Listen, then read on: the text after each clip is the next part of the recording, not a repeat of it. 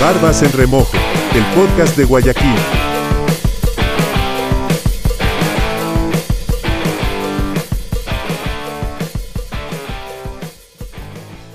Buenas noches, estamos en Barbas en Remojo, julio 12, estamos en el mes de julio. Buenas noches, estoy con mi rabino Israel Villasís, Gino Guerra, productor de Un trago con Gino. Un Trago con Gino. Hola, buenas noches Adriano, ¿cómo estamos? Saludos a todos, saludos a Gino. ¿Cómo estás Gino Guerra? Bienvenido al podcast Barbas en Remojo, a nuestro director Fernando Fuentes también un fuerte saludo, un fuerte abrazo. Hoy estamos con Gino Guerra Adriano, que es deportista, también es estudiante de arte, es también actor. Es actor, ¿no? Sí, actor, Sí. también tiene- es, es actor y tiene su, pro- su pro- es productor y tiene su propio programa que se llama Un Trago con Gino. Bienvenido Gino, ¿cómo estás? Buenas noches. Hola, muchas gracias por la invitación. Estoy muy bien, la verdad, eh, justo venía de la oficina, estamos terminando de construir la nueva escenografía porque se viene la segunda temporada de Un Trago con Gino y antes grabamos en Paradero Arte y Café. Lamentablemente ellos, por diferentes temas, eh, están cerrando ya el local y bueno, pues yo vi, ¿y ahora qué hago? Pues no, entonces dije, qué mejor que tener en mi propia oficina un estudio de grabación, que antes era solo un estudio fotográfico, pero bueno, decidimos, ¿sabes qué? Vamos a hacerlo con todo, la segunda temporada, metámosles todos los juguetes, contratamos a, un- a una gente encargada de escenografía, tengo una licenciada especializada en escenografías, trabajando justamente en eso, que es una chica venezolana que se llama Marlet Velasco, le mando saludos, si está viendo, ella, de verdad yo creo que aquí en Ecuador nadie tiene ese título. Ella es licenciada en artes escénicas con especialización en escenografías. Ah, qué bien, qué bien. Qué bueno, qué bueno de lo que nos cuentas. Cuéntame un poquito, Gino, ¿cómo empieza esta idea de un trago con Gino? Bueno, yo tenía esta idea, bueno, me- yo me hacía la pregunta, ¿qué pasa con los artistas en Guayaquil? ¿Por qué la gente cree que los artistas solo son los que salen en televisión? Y realmente la mayoría de la gente que sale en televisión ni siquiera son artistas, son comunicadores, son personas carismáticas, que son buenos oradores quizás en su mayoría, pero no son artistas, no, no crean arte, no se preocupan por expresar algo que tenga un fin para la sociedad, sino que son hombres, mujeres eh, con buena apariencia, con buen cuerpo, que venden su imagen a un canal de televisión y la gente cree eso. Por ejemplo, a mí me pasó el otro día, estaba comiendo en Cebollado, en Francisco de Marcos y la 11, Picantería Angelito 2, ahí con mi pana Titán. Y yo conversaba con él, le contaba mis cosas de la actuación, que así que no, me doy la vuelta y una señora atrás mío me dice, oye joven, yo estaba escuchando que usted es actor. Y yo le digo, sí, ¿por qué? Sáqueme, una- sáqueme una duda. Y yo, a ver, dígame, Tabata Galvez fue mujer de Tomás Delgado. O sea, ahora Y te yo- sabes la vida de los actores. Y yo como que, este, chuta señora, o sea, es como, vamos a esto de que una persona en la calle ve a un actor y no se le ocurre preguntarle nada artístico. ¿Cómo, sino- cómo lloran? ¿Cómo hacen para que le salgan las lágrimas? O Le sea, la, mujer vaca fue mujer de la vecina. Y yo, por un lado, me sentí mal. Dije, chuta, no soy lo suficientemente famoso para saber eso, le digo. pero, bueno, le dije, no, ¿sabe qué, señora? Supongo, le digo. Supongo, pero no, no estoy bien informado. La próxima vez le traigo el dato. La primicia. Sí, pero bueno, y eso. Entonces, yo dije, hace falta un espacio de entrevistas, de artistas, que no sea farándula, que no sea amarillista, que no sea tarrinero, que sea de promoción artística, que no solo se promuevan a los cantantes urbanos de reggaetón, sino que se promuevan también al artista plástico, al pintor, al escultor. También eh, tuve un programa político, tuve un par de deportistas ahí, estuvo el hermano Israel Luis, que para mí es uno de los mejores jugadores de rugby del país, seleccionado del Ecuador algunas veces, campeón sudamericano, campeón de cheerleading, campeón de taekwondo, De ese todo, man es todo un poco. es un todólogo, fotógrafo, un fotógrafo increíble también. Entonces, yo tenía esta idea desde antes de la pandemia y yo lo tenía cerrado ya con esta discoteca Monobox, que es una discoteca de música electrónica, que yo soy bien amigo de George Levy, no sé si lo conocen, él también tiene familia judía, creo. Este, y bueno, viendo la pandemia no se pudo y yo en el encierro, en toda la cosa, dije, chuta, ¿por qué hay tanta gente que hace transmisiones en vivo en sus Instagrams? Decía, ¿qué, qué les pasa? ¿Que en serio no tienen nada que hacer? Hasta que un día me piqué y dije, ya, yo también lo voy a hacer. Lo anuncié, puse en mi historia, filosofando con Gino Guerra, me trepé al techo de mi casa, puse una vista así, porque yo vivo en Valle Alto, la bola del mundo acá atrás mío. Y, y ahí empecé, empecé con un amigo mío del colegio que es periodista deportivo a preguntar qué pasa con los deportes en la pandemia. Empecé uno, dos, al tercero. Para el cuarto programa ya no lo hice desde mi perfil de Instagram, sino que me contrató Yogur Persa para que lo haga con ellos. Porque casualmente ellos me contrataron para un comercial y, y conversando con los dueños que estaban ahí presentes, ellos me contaban esta idea que tenían de Persa TV, que la pandemia, que la gente está encerrada, quieren ver cosas. Me preguntaron, ¿tienes algo que nos puedas ofrecer? Y yo les dije, mira, estoy haciendo esto en mi perfil de Instagram, recién llevo tres transmisiones, pero si quieren la cuarta la hago desde su cuenta, no tengo problema. De una, pa, llévate ahí una un Persa Box, una caja ahí con multiproductos, llévate un billete. Y El canje. nos fuimos, brother, y yo de una. Empecé a hacer, empecé a hacer hasta octubre del año pasado, en el que ya Yogur Persa dijo, ya no queremos hacer nada con nadie. Y yo dije, bueno, bacán por un lado, porque a mí me limitaba mucho mis contenidos Yogur Persa, porque es un ambiente muy familiar. Y la gente que me conoce sabe que yo soy un man loco, que me gusta joder, me gusta hablar de temas fuertes. Entonces yo dije, bueno, esta es la oportunidad de hacer algo por mí mismo, retomar mi idea original, buscar un lugar donde grabar. Salió estas personas de Paradero Arte y Café, Fabián Betancourt, de este Feeling, que son personas que me quieren mucho, eran los dueños de ese spot. Y yo recurrí a ese lugar porque ellos los martes tenían un spot de micrófono abierto. Y a mí me gusta escribir poemas y yo iba a leer mis poemas ahí. Al principio yo iba y habían dos personas y me temblaban las piernas, así yo chuta, me- y al final ni me escuchaban. Pero uno así se foguea y yo después iba y seguía leyendo, leyendo. Al final terminé haciendo mi- la primera temporada de mi programa ahí. Ahorita estamos construyendo la escenografía en mi oficina para empezar la segunda. Y mi intención es esa, tiene inspiraciones de Jimmy Fallon, de los talk shows gringos. Tengo banda en vivo, eh, invito de todo un poco. He tenido gente como Giovanni Lupino, que, que es una persona que es protestante, que es de, de protestas de, de- en la calle, ¿no? no de la Ah, sí, yo religión. lo vi, yo lo vi en, Eh, en las redes sociales. Claro, el man todo el tiempo eh, tirándole mierda al municipio y toda la gente que está... Siempre, lamentablemente en la política, siempre hay cosas sucias y no todo el mundo tiene el valor de denunciarlas.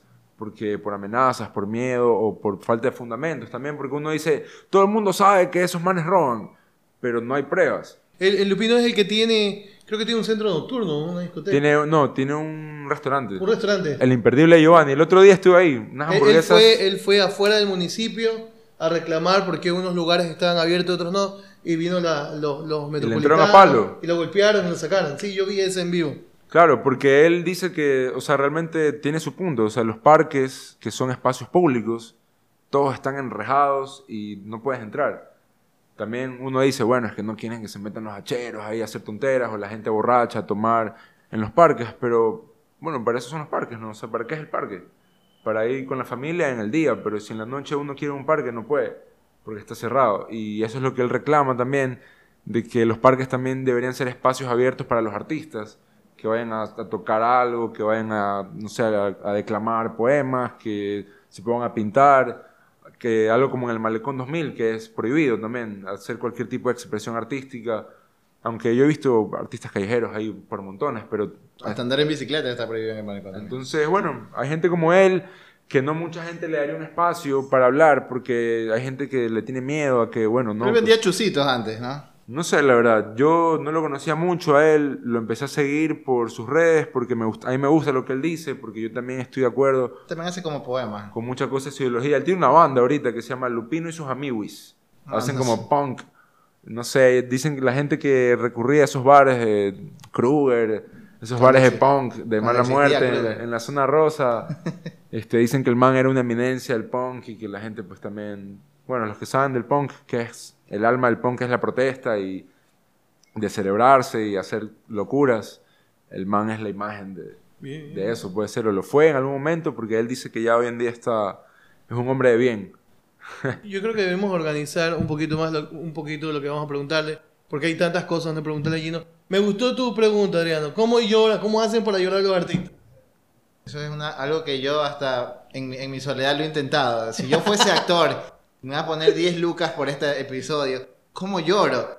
Eh, Me pongo a pensar en un perrito que le estaban atropellando, no sé. ¿Cómo, cómo, cómo hacen los actores para emular ciertas cosas? No, no solo llorar ya, pero más cosas creíbles, porque Yo puedo actuar, pero nadie Claro. me cree, pues. Mira, es, es muy loco eso que dices, y eso es como un mito de la actuación, porque a veces no es necesario que llores para expresar tristeza y Claro. desolación. Ah, El llanto te tiene que nacer. Eso que tú dices de que me acuerdo de mi perrito cuando se murió, es la memoria emotiva, que es un recurso que antes usaban los actores, pero es dañina. Por Para eso los, act- los actores se vuelven locos, se suicidan, abusan de drogas, se deprimen, porque no puedes jugar con tu psiquis. Entonces, las técnicas actorales han evolucionado con el tiempo y también uno ya usa la memoria muscular. Entonces, yo ya sé que si voy a estar triste, yo empiezo desde mi cuerpo, de afuera hacia adentro. Primero hago que mi cuerpo esté triste. ¿Cómo es un cuerpo cuando está triste? Débil, Cabizbajo. miro para abajo, eh, la mirada se me cae, la voz se me quiebra, o sea, es, es un- una construcción, o sea, es que es complicado porque nosotros, nuestras referencias de actores son las novelas ecuatorianas, que son un chiste, o sea, que ahí hay cero actuación. O sea, el, el otro día en los premios ITV ganó Alejandra Jaramillo, mejor actriz. Su mejor escena fue salir de la piscina en bikini en cámara lenta. O sea, esa es la actuación de la man, salir en bikini en cámara lenta. Eso no es actuar. No tiene ningún mérito más que el del cirujano. Entonces, entonces si tenemos esas referencias, si tenemos esas referencias, este, es complicado que la gente entienda los procesos actorales, ¿no? Y, y eso es también responsabilidad de los medios de comunicación, que realmente no se preocupan de tener contenido en calidad, sino asegurar que las marcas que los auspician vendan.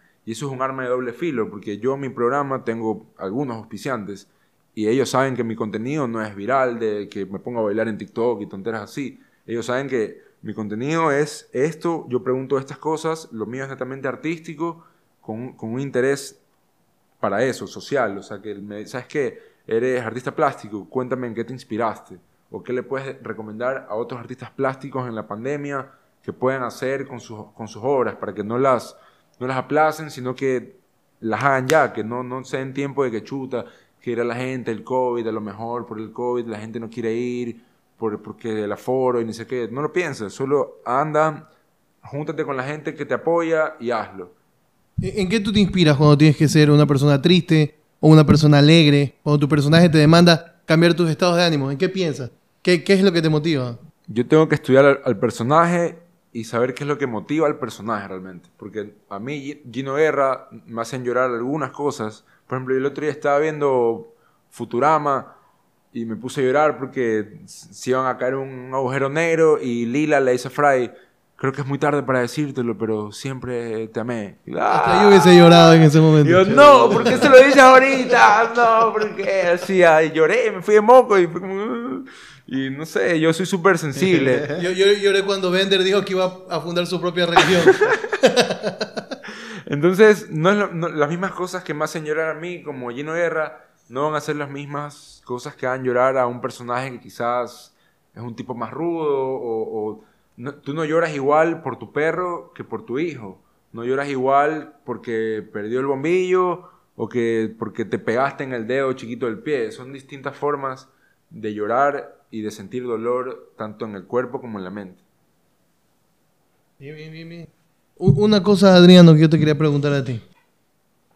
En verdad, ni siquiera los 10 mil dólares que te podías ganar te, te hicieron llorar. Nada me hace llorar a mí. Es casi imposible que yo pueda que yo pueda llorar. eh. Eh, Lo he intentado y creo que ya es un problema más fisiológico de que tal vez mis estos conductos lacrimales los tengo tapados. Yo te iba a preguntar si era verdad que le ponían, este, ¿cómo se llama eso? Vicina, en los ojos. Puede ser también, si, si es para cine y realmente solo necesitas grabar un plano aquí de los ojos del man llorando, no, no, No importa. No necesitas que el actor sufra de nuevo toda la escena que ya grabó con el, con el otro tiro de cámara. Entonces ya el- los actores y los directores saben, la- le dicen por ejemplo al actor, sabes que en este plano va a salir todo tu cuerpo, así que ahorita tienes que dar todo. Pero si dicen, ahorita solo vas a salir aquí, ya el man no tiene que hacer nada con las piernas, nada con los brazos, porque no se va a ver. Entonces el man ya solo su, su mirada o el maquillaje incluso a veces Solo ayuda. ahí. Entonces depende mucho, obviamente en el teatro sí tienes que hacer ah, ah, ah, y mover todo el cuerpo y ahí también la técnica está de que si no te, no te están viendo, tú solo haces esto y ya la gente cree que estás llorando porque la respiración es una señal de, agitamiento que tienes cuando cierto tipo de llanto estás como en desesperación o como que la típica que no quieres llorar. Y eso es, es- eso, eso, eso es un truco que ahí me enseñó mi profesor Aaron Navia, me dijo, cuando tú aguantas la emoción, es más fuerte. Si tú buscas llorar, no vas a llorar. Pero si tú buscas no llorar porque no quieres llorar, ahí lloras más rápido. O puedes aplicarle Joey de Friends, que se mete la mano en el bolsillo y se peñisca el testículo así, ¡ah! hasta que te va a llorar. ¿En serio lo hace? O sea, él, él lo decía, su, La perso- su- su personaje, Nunca vi Friends. su personaje lo decía por broma. Mi pero- esposa siempre decía, vamos, veamos Friends, veamos Friends. Cuando éramos novios, no, nunca vi Friends. Yo creo que era un friendly. Da hueso ese chiste. en fin, eh, ya también me hiciste olvidar de lo, de lo que le iba a preguntar por ese chiste tan turro. Oye, está bueno, es cuestión de, de teatro. Diferencia entre teatro, en un artista de teatro, y, y por qué siempre los artistas, bueno, por lo menos aquí en Guayaquil, lo que yo he podido ver, que la mayoría de artistas que están en televisión salieron de la calle, no de institutos. Eh, eso para mí es responsabilidad de la gente que está arriba, de- del, tanto de los directores como los dueños del canal. O sea, me, yo fui para la serie Sí se puede, fue un casting porque me llamaron a decir que yo estaba entre los actores pensados para el personaje secundario de la serie, que era el, ayudante del matón. En el casting hice todo menos actuar. Una de las cosas que me pidieron fue, sácate la camiseta. Yo, ¿qué? No vino a un casting, ¿qué, qué, qué hago aquí? No, sácate la camiseta. Mm, no, estás- no has hecho ejercicio, ¿no? ¿Hace cuánto? Y chuta, como hace cuatro meses. Mm, nada, ya. No, gracias, gracias. Ahí te llamaremos para otro personaje. Entonces, si, de- si empezando por ahí se fijan en que no tengo cuadritos para elegirme como personaje principal, no sé, pues, o sea, ¿qué, están buscando como artistas también? Y también hay los mismos directores desde hace 30 años que, o sea, no hacen nada nuevo. Todas las, todas las novelas son lo mismo. El rico se enamora de la chica pobre, la chica pobre del rico y las diferencias sociales y el rico es malo y el pobre es humilde y el, guayaco es sabido y el serrano es tacaño. O sea, ya es como, en serio, la televisión es tanto estereotipo que ya cansa. Y, los usan de, porque los estereotipos son una herramienta también, ¿no? De- de cuando uno escribe, hay ciertos personajes que tienen estereotipos y arquetipos. Y te sirven como herramienta. Pero si ya todas las novelas, todos tus personajes son estereotipos, ya es como... Por, de- por años, por generaciones ya aquí en Siguen siendo lo mismo. O sea, siguen siendo los mismos viejos que buscan a las peladas más buenas para actuar. Y hay tantas mujeres, actrices de calidad, pero como no son según sus estándares de belleza, no son las más guapas ni las más buenas, van a seguir siendo las extras de las extras. El, el- el arte paga en Ecuador.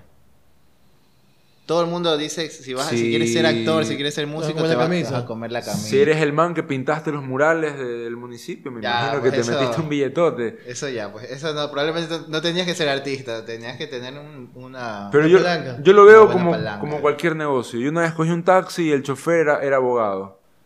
El señor que cuida carros al Miraflores, afuera de mi oficina, se graduó con anillo de oro en el Colegio San José y también fue el mejor graduado en su universidad. Entonces, no es cuestión de la carrera, sino de cómo tú te sabes mover. Aquí en Guayaquil influye bastante los contactos que puedas tener y cómo te puedas relacionar. Es muy importante en cualquier ámbito laboral que la gente le agrade trabajar contigo. O sea, que tú no seas un man pesado. O sea, es como tú me decías, eh, la reflexión, ¿en quién es la persona que confío? En mi rabino. Oh, la gente. Entonces, es más o menos así. Tú vas a la sinagoga porque tú, tú quieres a ese rabino. Tú no quieres al rabino allá. Tú quieres a este rabino. Porque él es el que habla como a ti te gusta que te hablen. O él, o él es el que reflexiona como a ti te gusta que reflexionen. Entonces, por eso quizás hay más gente en su sinagoga que en la de al lado. Porque quizás el otro rabino es amargado y, ay, todo el tiempo te anda retando. Sí, no no sé. tienes que ser amargado. Escucha, eso no es- esto es un momento ¿cómo se- cultural con Gino. Aprendimos de actuación hace un momento. Gino, eh, para la gente que no sabe, Gino también tiene una parte atlética, es deportista, es jugador de rugby. ¿En el equipo? Jaguares. Jaguares, cuéntanos un poquito de su faceta deportiva. Bueno, yo, eh, bueno, hoy, en día tengo 26 años, pero de mis 19 hasta los 22 fui reconocido por la Federación Ecuatoriana de Rugby como un atleta de élite a nivel nacional. Eh, supongo que lo sigo siendo porque considero que hasta tengo mejor rendimiento que antes, pero no han vuelto a hacer pruebas como para certificarlo. He estado en la preselección del Ecuador, tengo ya 7 años entrenando. Eh, y bueno, eso, para mí es el mejor deporte que he conocido en mi vida. Yo antes quería ser futbolista, por cuestiones del universo no lo pude ser, pero mejor, porque para mí el rugby es, es otra cosa. La- ¿Sabes qué es rugby, Adriano? O sea, yo, yo ahora ya sé que es rugby, pero por muchos años desconocía lo que era rugby. Ni siquiera sabía que rugby se jugaba en Ecuador. Una vez pregunté a, a un gringo qué es el rugby. Es como el fútbol americano, pero no se protegen. Así Lo mismo me dijeron a mí. ¿Qué es el rugby? Fútbol americano, pero sin protección. Y mira que cuando Luigi, mi hermano, que es compañero de él, me dijo que estaba jugando rugby, yo decía, me imagino que un grupo de gente se reúne a jugar porque han visto en televisión. Porque para mí era muy difícil creer, y yo era deportista en ese entonces, que había una asociación o una, Una federación, federación, de rugby en el. Ecuador. Dice, ¿quién juega rugby aquí en Ecuador? Ha- Hace, hace unos años, supuestamente, habían casi 28 o 30 equipos a nivel nacional de rugby, entre todas las provincias.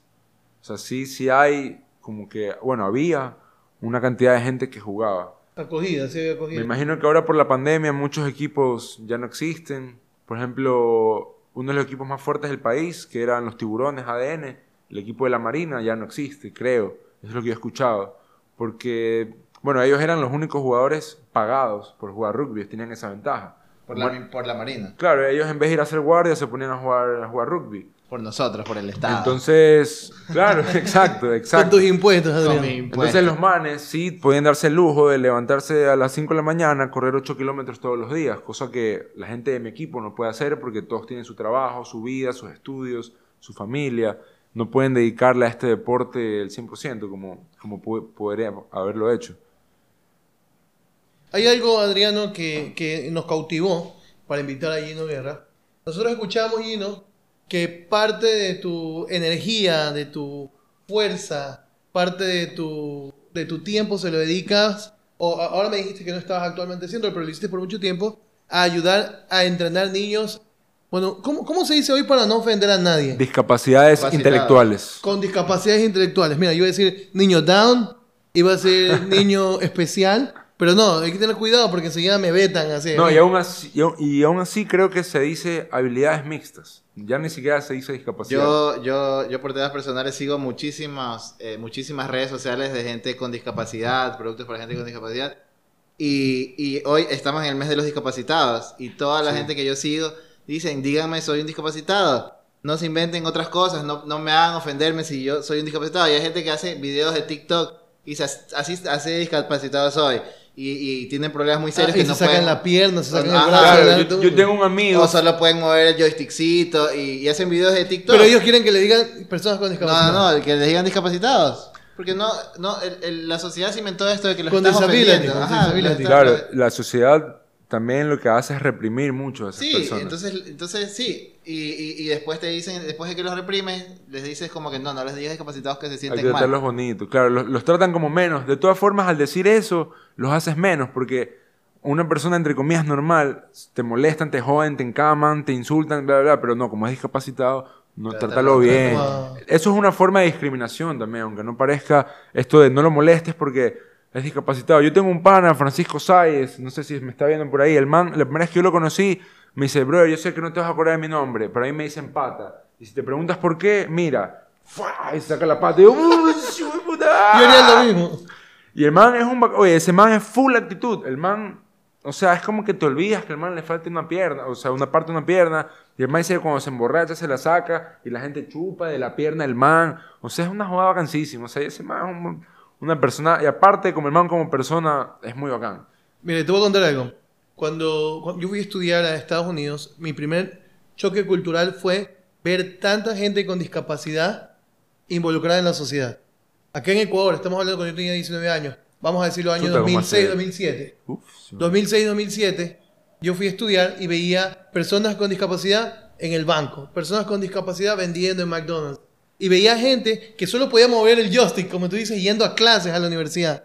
Y para mí, ver los que iban a clases y que se sentaban, yo estaba aquí sentado había tres, cuatro personas en silla de ruedas. Para mí eso era Otra rarísimo. Yo decía, ¿cómo es posible que ellos sí puedan venir a clases? Y en mi país, ser discapacitado significa bandera blanca en la ventana para que alguna vez te, te, te visite la, creo que era Misión Eugenio Espejo, creo que se llama. Sí, alguna vez te, te, te visitaran.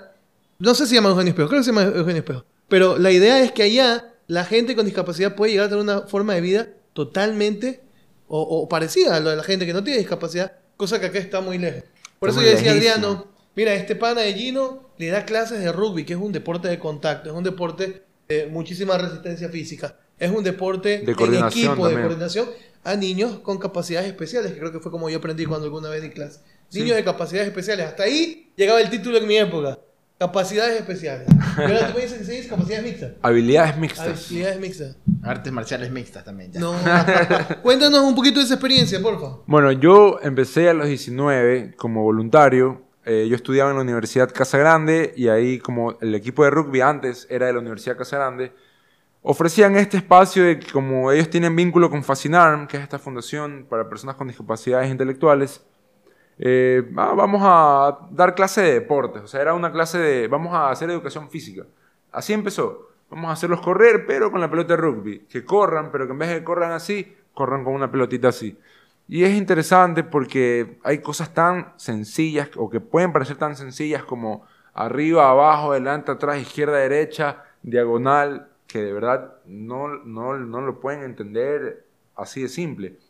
Yo me tuve que leer un libro de psicología para niños, porque más o menos la mentalidad de estas personas es como que fueran niños, o, al menos así lo, lo sentí yo. Y como yo les empecé a enseñar a ellos con el ejemplo, como con los niños.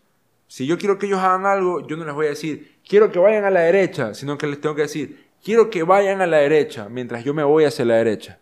Quiero que cojan la bola y la hagan para arriba. O sea, es como realmente involucrar todo tu cuerpo en la enseñanza. Porque es la única manera que ellos, que ellos pueden entender lo que tú les estás transmitiendo. Porque a lo mejor es que en realidad ellos son pilísimos, ellos son inteligentísimos, pero en otros aspectos. Por eso también se dice habilidades mixtas, porque ellos realmente uno se pone a pensar y, y- y a- más que la discapacidad física en muchos casos, intelectualmente ellos lo que tienen son como problemas de comunicación, pero ellos entienden todo, se hacen bromas entre ellos, incluso tienen como jerarquías de que saben que uno es más discapacitado que el otro y se le burlan y hay que enseñarles eso también como que, hey, ¿qué pasó? ¿Se le cayó la pelota? Ayúdalo. Entre ellos mismos. Claro, ah, mira, no puedes, ah, y, y es que es loco. Y tú dices, ¿cómo le vas a decir? No, si tú también eres down, no, no le vas a decir algo así. Pero todos tienen esa discapacidad de Down o, o- hay, de, hay de todo Hay de un todo. poco. Y hay casos también lamentables de personas con solo discapacidad auditiva que tienen que ir a lugares para discapacidad intelectual, que no es, no es lo mismo. O sea, entonces, estas personas con discapacidad auditiva no tienen una educación óptima con lenguaje de señas, con, lo- con todas las debidas, porque, y son personas que, o sea, hay una chica que se llama Alexis, que juega en el equipo femenino de rugby y es una de las mejores, o sea, es rapidísima y, y entiende el juego así. Lo único que tiene es problema auditivo, pero ella eh, intelectualmente o sea, es perfecta, es pilísima. Incluso ella tiene desarrollada su visión periférica mucho más que nosotros, por la misma razón de, de ser... ¿Y so- cómo juega cuando le pides un pase? Le haces así con la mano. Tienes que ir al lado de ella. ella. Ella, ella- no, ella, ella te ve, porque el rugby el pase es hacia atrás. Ella sabe que tú, estás, ella sabe que tú estás ahí. Ella te, te ve así con, con el rabillo del ojo y te la pone. Entonces, eso es un caso que me parece súper importante resaltarlo, el tema de las distintas discapacidades. Pero bueno, yo empecé con esto como voluntario, un par de años, luego ya supuestamente el municipio se está involucrando con la Fundación Fascinar y la Universidad Casa Grande para que los entrenadores tengamos un sueldo. Y ya no era algo de una vez a la semana, sino que era algo de todos los días, de 8 a 9 de la mañana, ir a Fascinar a varios cursos a darles clases. Entonces lo que nosotros hacíamos era separar los grupos como que los, los mejorcitos, se puede decir, los que, los, como en cualquier, en cualquier deporte, los mejores acá, los que les cuesta más acá. Porque también nuestro plan siempre fue formar una selección del Ecuador de rugby con discapacidad. Por Olimpiadas Especiales. Para- Hay unas Olimpiadas que iban a hacer el año pasado en Irlanda. Y nosotros ya teníamos la invitación, supuestamente los auspiciantes, que sí que no. La pandemia hizo que no se, pudo, no se pueda dar. Y bueno, pues muchos chicos se desilusionaron, pero igual ahora hay otros entrenadores que los siguen entrenando periódicamente por Zoom, creo que dos veces por semana. Entonces eso, yo estuve como un par de años trabajando en esto y luego decidí que ya no, no, no podía dedicarle más mi tiempo a eso porque no me representaba a mí una verdadera ganancia y ya las experiencias empezaron a volver cada vez menos gratas porque se empezó a involucrar gente que decía que apoyaban, pero en realidad solo iban a tomarse la foto. Y yo, no sé, soy una persona con un carácter súper jodido Y cuando a mí algo no me gusta, tú puedes ser el presidente de la república, pero yo te lo digo en la cara. Y si me tienes que meter preso, me metes preso. Y si te tengo que pegar, te pego. Porque, no sé, así yo crecí y es mi forma de ver la vida, es mi forma de ver las cosas. Y a mí lo que más me molesta es la gente falsa. La gente que dice que hace cosas y al final no las hace. Entonces, porque eh, le das esperanza y le das ilusión a mucha gente que cree en ti porque te ven vestido bonito, de corbata, eterno, y porque tienes un cargo público, creen que tú de verdad eres la persona que se preocupa por ellos, y al final no haces nada, o sea, al final fuiste el de la foto y, y ya, y nunca más apareciste en mi barrio, y así hacen, en todas las campañas políticas hacen eso. ¿Cómo te hace sentir que, por ejemplo, ahorita dices que tenía que ir una persona sorda a, a educarse con gente que tiene discapacidades eh, de entendimiento mucho, mucho mayores? O sea, que mezclen esto y al mismo tiempo, por pintar esos murales, eh, pagamos el triple de lo que cuesta el metro cuadrado en cualquier lugar del Ecuador. ¿Cómo te hace sentir que esto esté pasando hoy en día? Me siento triste, indignado, eh, poco impotente, porque me gustaría poder hacer algo, me gustaría que, aunque sea con esto, la gente escuche y llegue a alguien, porque tengo conocidos en la política que me han dicho, chuta, uno llega al puesto, quiere hacer cosas, pero lamentablemente tampoco dejan, porque la, la gente que realmente tiene el poder en el país, que no sé si la gente sabe quién es o no sabe quién es, dicen que es Nebot, que es Correa, que es Lazo, que todos son la misma tontera. Entonces, al final, quién mueve las cuerdas nadie sabe, pero esas personas son las que no permiten que la inversión sea realmente justa, sino que, ¿sabes qué? Digamos que esto cuesta 10 millones, aunque cueste 1000, y yo me cojo 5, tú te coges 5, y esos 5 los repartes entre tus personas. Entonces, mientras los intereses sigan siendo esos, las, las verdaderas razones por hacer las cosas nunca van a, nunca van a ser. El, el recuerdo más agradable y el más desagradable trabajando con estos niños en Fascinar. Mis recuerdos más agradables eran todos los días, de levantarme con un sueño terrible que me quería morir, pero apenas pisaba fascinar y escuchaba el profe de rugby. Venían en manada a abrazarme toditos, se me colgaban así como monitos. Para mí eso, todos los días yo era feliz. Ya, para mí eso era, aunque no, me pagaban, me pagaban 10 meses después.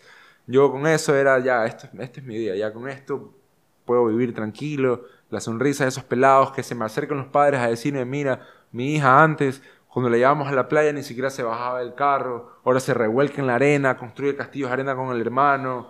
O sea, a mí se me salen las lágrimas y ahorita también se me- pone la piel de gallina porque, porque sí, yo siento que hago algo por la comunidad, por la sociedad, o así sea un padre, la verdad eran todos los padres, no solo a mí, a todos los entrenadores se nos acercaban, porque es un deporte de muchos valores, de mucho trabajo en equipo, de que los chicos antes que pasaban viendo vamos con todo todo el día en la televisión, ahora ayudan en la mesa, lavan los platos, porque se sienten útiles, no sienten que son un estorbo en su familia, se dan cuenta que ellos son capaces de hacer muchas cosas. Y mejor aún si tienen una camiseta, un equipo de rugby y van a un día a Chongón a la cancha y ven a un tipo como Luis, así, ¡ah! corriendo durísimo, y dicen como que, y ellos se sienten como Luis, y ellos lo ven a Luis y dicen, yo soy Luis, y, corren y se le tiran encima 10 peladitos a Luis que mide un metro ochenta y cinco, lo tiran al piso y se ríen y comparten, y los padres se dan cuenta que sus hijos pasaron de estar encerrados en una casa a, a hacer la, la vergüenza, entre comillas, de la familia, porque lamentablemente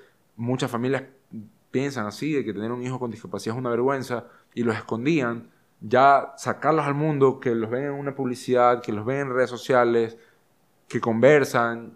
Yo a veces tenía conversaciones filosóficas por horas con, con esos chicos, que eran, algunos eran adultos ya, y había uno que era Antonio, uno que era vivísimo, decía, me la barriga, me la barriga, no le dolía nada y se iba, y, lo veías después conversando con dos peladas así abrazados. No, mi amorcito, mi amorcito, y las cogía así. Este son tremendos, son tremendos también los manes.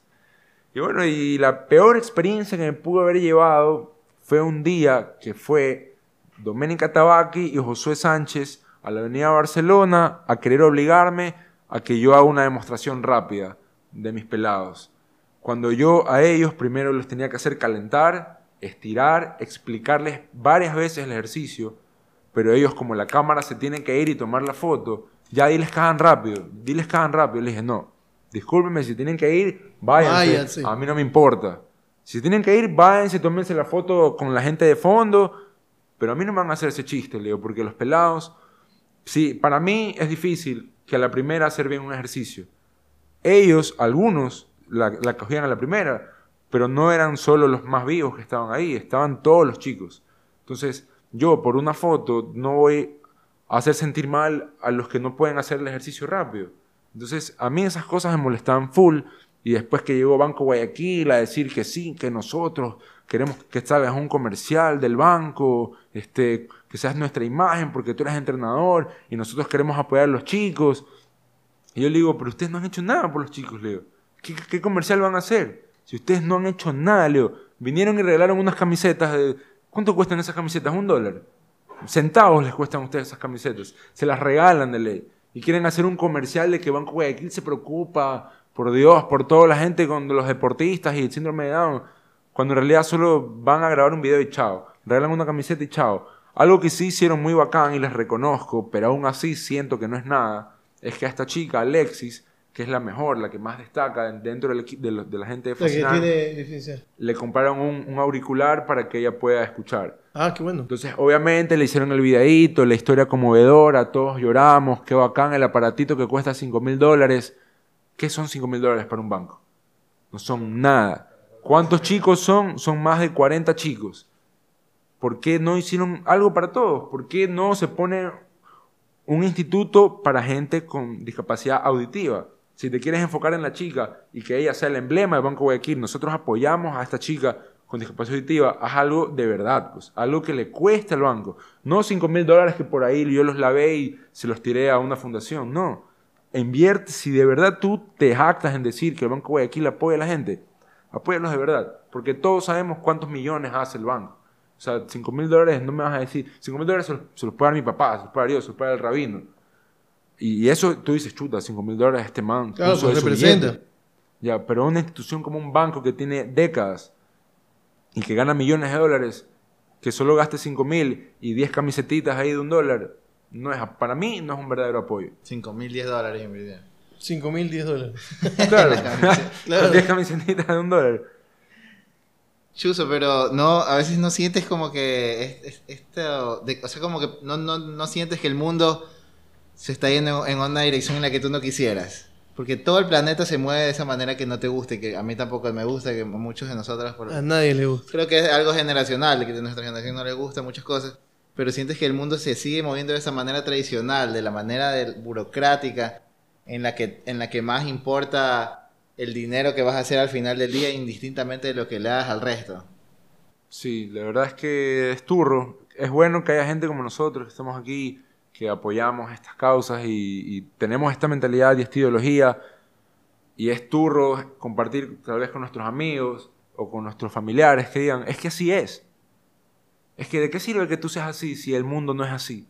¿De qué sirve? ¿De qué, a mí de qué me sirve? Yo me puedo morir tranquilo, sabiendo que di mi vida por mis ideales y que hasta el último día de mi vida no, no fui un vendido como los de la posta, vendidos. ¿Sabes qué? Yo siempre me he quejado, yo siempre me he quejado. Para los que saben, no solo doy clases de... de- es que me muevo mucho. Que no doy... no- no- ¿Qué pasó no- con la posta? Que no sé. Ya, me unos cuentos porque eso es importantísimo. Este, que yo siempre me he quejado, y me quejé contigo la otra vez eh, cuando estábamos hablando, de que no solamente doy clases eh, sobre judaísmo, sino también doy clases de taekwondo, de deporte. Y yo me doy cuenta que a las generaciones actuales le falta eso, ideales. Que la gente existe y, y coexiste solo porque el agua es gratis y el aire, el aire es gratis. O por un Bueno, like, el agua no es gratis. o total. por un me gusta en redes sociales. Pero faltan ideales. Mira, yo, te quiero, yo les quiero contar algo. Ya que hemos hablado sobre las discapacidades o las capacidades especiales o mixtas, ¿qué es, qué representa para la religión, o por lo menos para el judaísmo, las personas con discapacidad? ¿Por qué Dios? Es la pregunta que la gente me hace. ¿Por qué Dios toma a un niño tan chiquito, tan inocente, tan puro y lo manda con una discapacidad del mundo a sufrir? Como dijimos, a veces Wow. hacer la vergüenza de las personas, Claro. a veces ser humillado, a veces ser... Entonces, hay una respuesta. Mis maestros me enseñaron Wow. que cuando el creador del universo manda a personas con discapacidad al mundo, las manda para que nosotros aprendamos el servicio y el amor puro. Para que los seres humanos que tenemos nuestras capacidades completas, podamos nosotros tener ese, e- ese espíritu, ese deseo de ayudar, sabiendo que no nos van a pagar, sabiendo que esa persona no te puede devolver nada, sabiendo que esa persona lo único que puede regalarte es esa sensación una o esa sonrisa un de que hiciste abrazo, bien. Un beso, incluso. Escu- escuché una vez que fueron a ver a, a- a un rebe, a un rabino muy importante, o que fue uno de los más importantes del mundo judío en Estados Unidos, creo que es, es el rebe de Lubavitch, que un señor fue y le dijo, mira, tengo mi hijo en un lugar para judíos, pero es solamente para judíos autistas. Esa fue la pregunta. Wow. Quiero que me digas por qué, por qué, qué puedo hacer para, para que mi hijo se sienta mejor. Está allá, nosotros estamos por acá. Y él dijo, quiero que tú entiendas algo.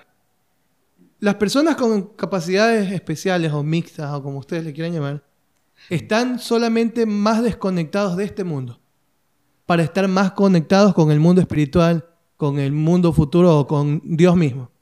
Entonces realmente nosotros deberíamos sentir envidia de ellos porque nosotros estamos tan metidos en qué nos vamos a poner, Son cómo vamos a oler. Son cómo felices vamos a con cualquier comer. cosa, sí. Exactamente, ellos son felices porque pueden existir. Entonces, la razón por la cual hay gente con discapacidad es para que nosotros hagamos conciencia y aprendamos que debemos de servir sin esperar nada a cambio. ¿Qué opinas, Adriano? No me gusta, me gustó mucho la reflexión de que en todos, es cierto, así querramos eh, inscribirnos en todas las causas sociales que nos gusten, somos personas que siempre estamos atados a lo material. Al final del mes todos queremos igual, digamos, eh, así sea en un proyecto personal de, de tener, tener, tener mejores cosas. 100%. Porque como Claro. personas queremos mejorar, no queremos ser mediocres. Y llega un momento en que nos damos cuenta de que a veces nos estamos atando demasiado a lo material. Y entonces tenemos que como que aflojarle un poquito. Como en, eh, en Barbas en Remojo, queremos micrófonos de 5 mil dólares. Entonces que busquemos mejores auspiciantes y ahí empezamos a vendernos. Y, y es porque queremos hacer algo mejor, porque es necesidad interna del ser humano. Siempre querer lo mejor. Siempre destacar, destacar. No, ser, no, no estar, ser uno, uno más. Algo, algo que quería decirles es que, por ejemplo, nosotros, yo de mis maestros, de mis rabinos aprendí que cuando vemos una persona con discapacidad que entra a un lugar, nos ponemos de pie. Nos ponemos de pie en forma de respeto, porque te prometo, ¿cuántas veces tú estás acostado en tu cama y dices, no, yo no me quiero levantar? ¿Y cuánta gente daría la vida por poderse parar de la silla? Por poder caminar. Claro. Increíble.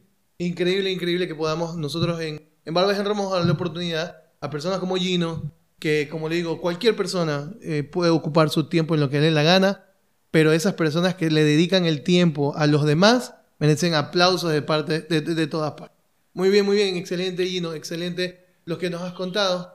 Este, algo que, que quería preguntarte también, Gino, es que, ¿qué tú piensas hoy por hoy, hoy por hoy, en ámbitos tanto, en, en todos los ámbitos que tú compartes, deportivo, cultural y, algo de político por el hecho de que los niños con capacidades especiales siempre van a necesitar de fundaciones o organizaciones. ¿Qué es lo que le está faltando al Ecuador para poder estar en la misma línea de países que sí le dan al deporte, que sí le dan al, arte, a la cultura y que sí se preocupan por sus más vulnerables? ¿Qué crees que le falta? Bueno, ya no hablemos de Ecuador porque eso es como que muy macro. Hablemos más de la sociedad guayaquileña, el ámbito donde nos manejamos todos. Que haya gente realmente estudiada y capacitada ocupando esos, esos cargos y que hagan estudios de qué es lo que realmente necesita el, el pueblo, por así decirlo, la ciudad, que no sea como que pintemos este mural porque me parece bonito.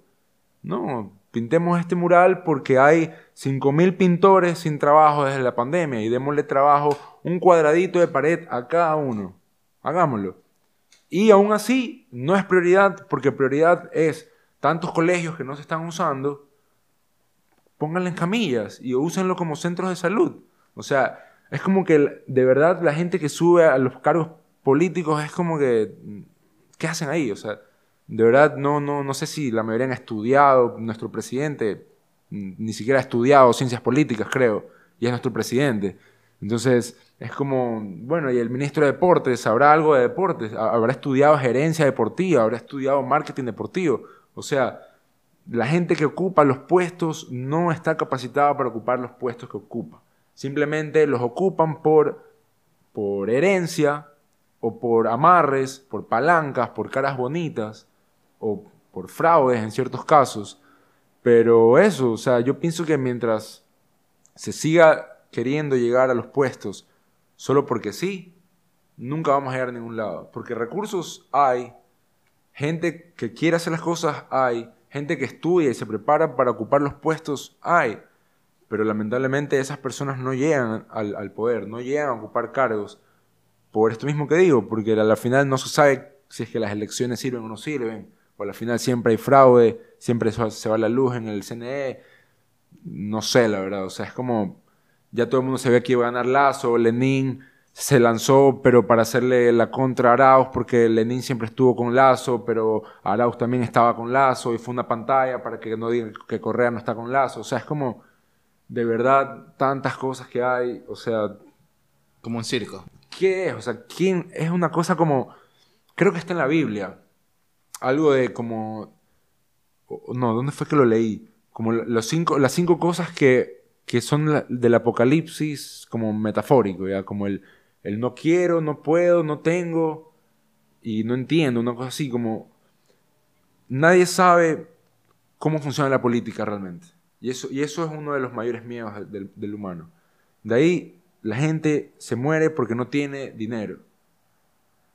Entonces, y así hay muchas cosas, la gente, eh, no sé, eran muchas cosas así, como, como cosas que le hacen falta a la gente, que son como, como conocimientos ocultos, que hay, hay fuerzas o hay gente que dice que hay conspiraciones de personas de distintas religiones que se ocupan de mantener toda la información y los conocimientos encerrados. Por ejemplo, la medicina natural.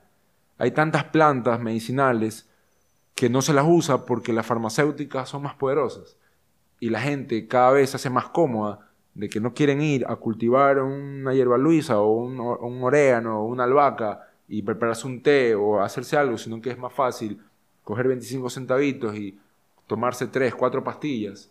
Entonces, es como la película esta de Wally. Mientras más cómodos nos hacemos, más deteriorada va a estar la sociedad. Vamos a ser más inútiles, más inservibles, más dependientes de que todo nos den masticado.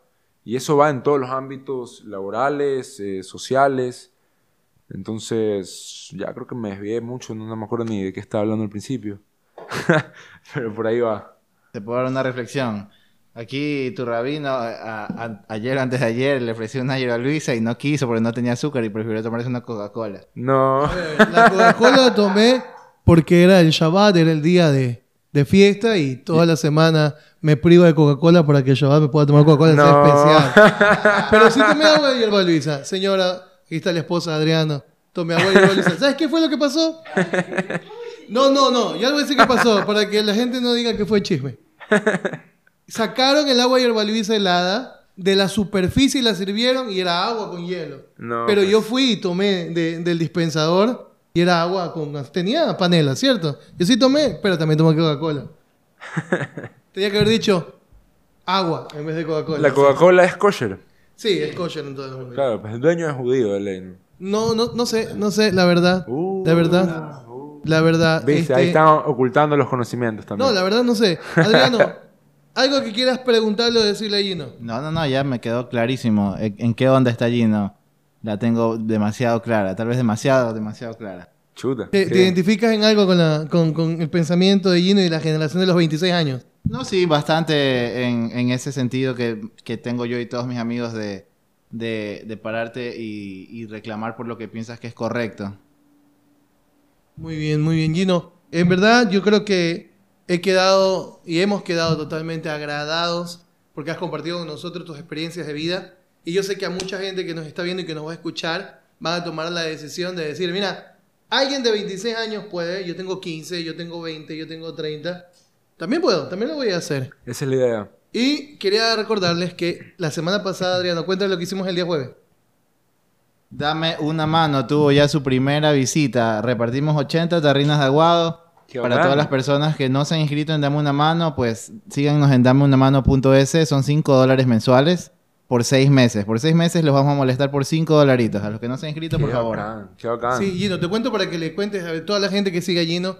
Dame una mano, está hecho para ayudar y llevar comida caliente a las personas. Aquí en la ciudad de Guayaquil que se mueren de frío en las noches. Estuvimos en el norte de la ciudad, pero cuando fuimos al centro de Guayaquil, en la Boulevard 9 de Octubre, ¿cómo se llama eso donde están los militares? No sé, círculo No, no, no me acuerdo. Bueno, hay un lugar donde están los militares ahí. Hay más de 200 personas durmiendo en la calle ahí en ese sector. Llegamos, pueden ir al Instagram, como dijo Adriano, dame una mano, punto .es, y van a ver el video donde se nos querían llevar hasta el carro porque ya no tenemos más comida que repartir. Qué pena que no hemos podido repartir comida. Ayúdennos, por favor. Dame una mano, punto .es en Instagram. Gino, muchas gracias por estar con nosotros. Gracias a ustedes. Gino, unas últimas palabras, cualquier mensaje, frase célebre que hayas tenido guardada en el fondo de tu corazón que no la quieras decir o que la quieras decir, ya así, así sea que se vaya escrita en tu tumba. Citando a una banda de punk, escorbuto, mucha policía, poca diversión. Muchísimas gracias, Gino. Gino Guerra con ustedes.